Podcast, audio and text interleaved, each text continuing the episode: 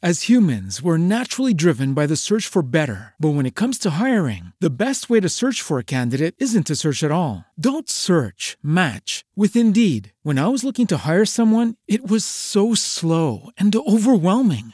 I wish I had used Indeed. If you need to hire, you need Indeed. Indeed is your matching and hiring platform with over 350 million global monthly visitors, according to Indeed data, and a matching engine that helps you find quality candidates fast. Ditch the busy work. Use Indeed for scheduling, screening, and messaging so you can connect with candidates faster. And Indeed doesn't just help you hire faster. 93% of employers agree Indeed delivers the highest quality matches compared to other job sites, according to a recent Indeed survey. And listeners of this show will get a $75 sponsored job credit to get your jobs more visibility at Indeed.com slash podcast. That's Indeed.com slash podcast. Terms and conditions apply.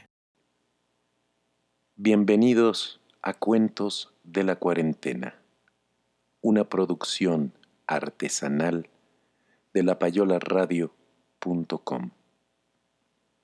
Hoy les presentamos No se culpe a nadie, de Julio Cortázar. El frío complica siempre las cosas.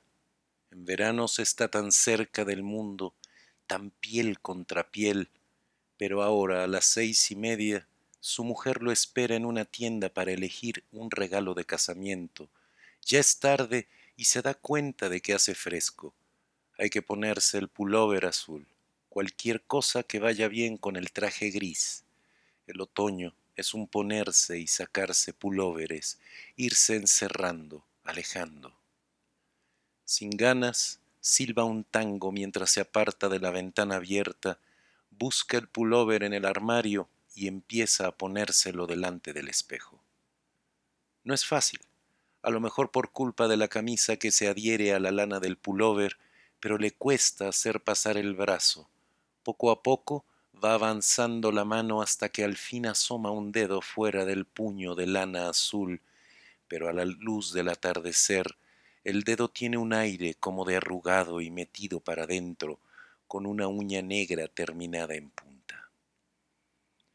De un tirón se arranca la manga del pullover y se mira la mano como si no fuese suya, pero ahora que está fuera del pullover se ve que es su mano de siempre y él la deja caer al extremo del brazo flojo y se le ocurre que lo mejor será meter el otro brazo en la otra manga a ver si así resulta más sencillo. Parecería que no lo es, porque apenas la lana del pullover se ha pegado otra vez a la tela de la camisa, la falta de costumbre de empezar por la otra manga dificulta todavía más la operación, y aunque se ha puesto a silbar de nuevo para distraerse, siente que la mano avanza apenas y que sin alguna maniobra complementaria no conseguirá hacerla llegar nunca a la salida.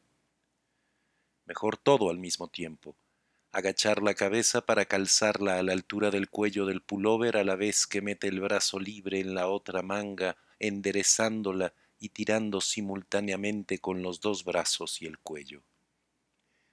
En la repentina penumbra azul que lo envuelve, parece absurdo seguir silbando. Empieza a sentir como un calor en la cara, aunque parte de la cabeza ya debería estar afuera, pero la frente y toda la cara siguen cubiertas y las manos andan apenas por la mitad de las mangas, por más que tira nada sale afuera, y ahora se le ocurre pensar que a lo mejor se ha equivocado en esa especie de cólera irónica con que reanudó la tarea, y que ha hecho la tontería de meter la cabeza en una de las mangas y una mano en el cuello del pullover. Si fuese así, su mano tendría que salir fácilmente, pero aunque tira con todas sus fuerzas no logra hacer avanzar ninguna de las dos manos, aunque en cambio parecería que la cabeza está a punto de abrirse paso porque la lana azul le aprieta ahora con una fuerza casi irritante la nariz y la boca. Lo sofoca más de lo que hubiera podido imaginarse, obligándolo a respirar profundamente mientras la lana se va humedeciendo contra la boca. Probablemente desteñirá y le manchará la cara de azul. Por suerte, en ese mismo momento su mano derecha asoma al aire, al frío de afuera, Por lo menos ya hay una afuera, aunque la otra siga apresada en la manga. Quizás es cierto que su mano derecha estaba metida en el cuello del pullover, por eso lo que él creía el cuello le está apretando de esa manera la cara, sofocándolo cada vez más, y en cambio la mano ha podido salir fácilmente. De todos modos, y para estar seguro, lo único que puede hacer es seguir abriéndose paso, respirando a fondo y dejando escapar el aire poco a poco, aunque sea absurdo porque nada le impide respirar perfectamente, salvo que el aire que traga está mezclado con pelusas de lana del cuello o de la manga del pullover, y además hay el gusto del pullover, ese gusto azul de la lana que le debe estar manchando la cara ahora que la humedad del aliento se mezcla cada vez más con la lana, y aunque no puede verlo, porque si abre los ojos las pestañas tropiezan dolorosamente con la lana, está seguro de que el azul le va envolviendo la boca mojada, los agujeros de la nariz, le gana las mejillas y todo eso lo va llenando de ansiedad y quisiera terminar de ponerse de una vez el pullover sin contar que debe ser tarde y su mujer estará impacientándose en la puerta de la tienda. Se dice que lo más sensato es concentrar la atención en su mano derecha, porque esa mano por fuera del pullover está en contacto con el aire frío de la habitación. Es como un anuncio de que ya falta poco y además puede ayudarlo, ir subiendo por la espalda hasta aferrar el borde inferior del pullover con ese movimiento clásico que ayuda a ponerse cualquier pullover tirando enérgicamente hacia abajo. Lo malo es que aunque la mano palpa la espalda buscando el borde de la lana, parecería que el pullover ha quedado completamente arrollado cerca del cuello y lo único que encuentra la mano es la camisa cada vez más arrugada y hasta salida en parte del pantalón, y de poco sirve traer la mano y querer tirar de la delantera del pullover, porque sobre el pecho no se siente más que la camisa. El pullover debe haber pasado apenas por los hombros y estará ahí arrollado y tenso como si él tuviera los hombros demasiado anchos para ese pullover, lo que en definitiva prueba que realmente se ha equivocado y ha metido una mano en el cuello y la otra en una manga, con lo cual la distancia que va del cuello a una de las mangas es exactamente la mitad de la que va de una manga a otra, y eso explica que él tenga la cabeza un poco ladeada a la izquierda, del lado donde la mano sigue prisionera en la manga, si es la manga, y que en cambio su mano derecha que ya está afuera se mueva con toda libertad en el aire, aunque no consiga hacer bajar el pullover que sigue como arrollado en lo alto de su cuerpo. Irónicamente, se le ocurre pensar que si hubiera una silla cerca podría descansar y respirar mejor hasta ponerse del todo el pullover, pero ha perdido la orientación después de haber girado tantas veces con esa especie de gimnasia eufórica que inicia siempre la colocación de una prenda de ropa y que tiene algo de paso de baile disimulado, que nadie puede reprochar porque responde a una finalidad utilitaria y no a culpables tendencias coreográficas.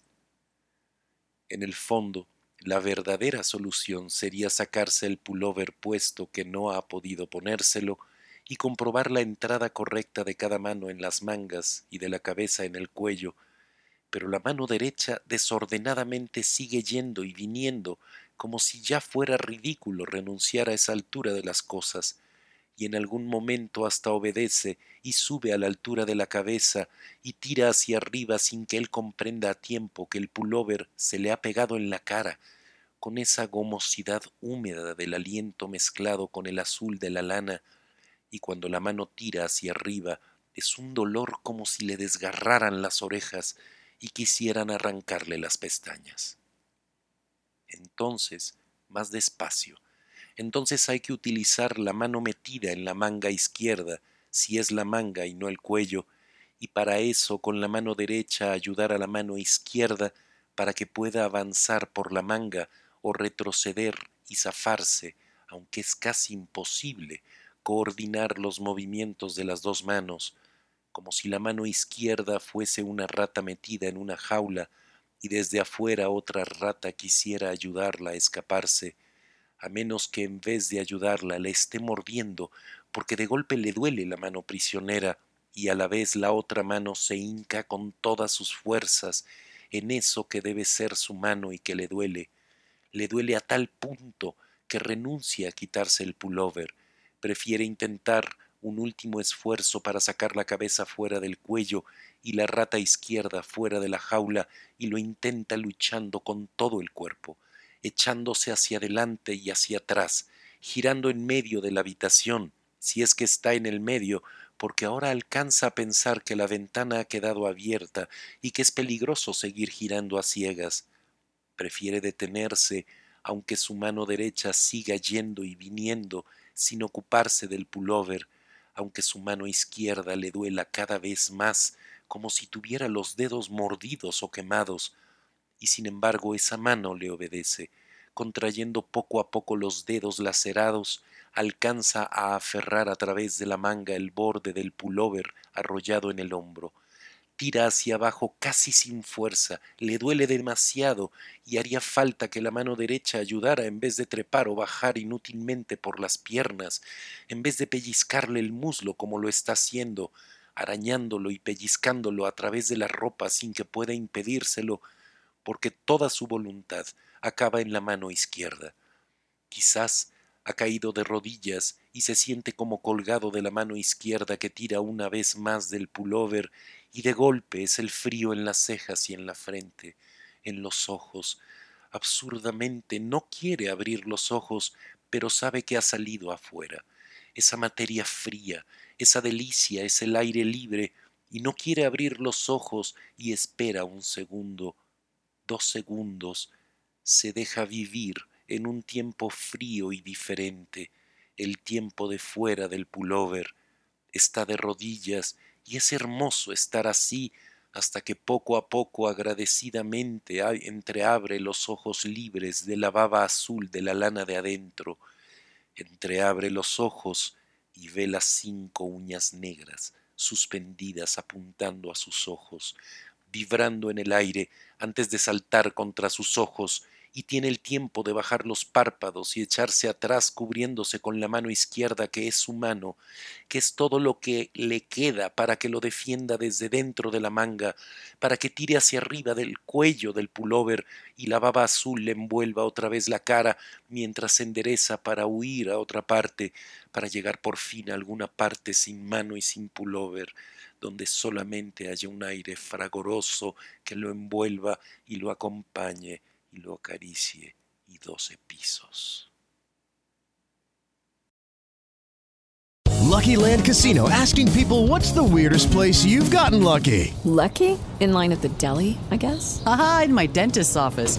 More than once, actually. Do I have to say? Yes, you do. In the car before my kids' PTA meeting. Really? Yes. Excuse me, what's the weirdest place you've gotten lucky? I never win and tell. Well, there you have it. You can get lucky anywhere playing at LuckyLandSlots.com. Play for free right now. Are you feeling lucky? No purchase necessary. Void where prohibited by law. 18 plus. Terms and conditions apply. See website for details.